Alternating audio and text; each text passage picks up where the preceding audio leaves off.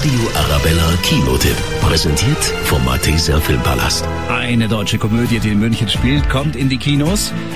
Trägt den Titel Blind Date mit dem Leben. Es geht um den jungen Salia, der ist fast blind und diese Tatsache verschweigt er bei seiner Jobsuche. Der Bluff, der funktioniert und er bekommt tatsächlich eine Stelle in einem Münchner Luxushotel, das da heißt Bayerischer Hof. Hast du schon mal durch eine dicke Milchglasscheibe geschaut? Genau so sehe ich die Welt. Du bewirbst dich beim Bayerischen Hof und du willst es verschweigen? Ja. Nur wegen meiner scheiß Augen gebe ich meinen Traum nicht auf.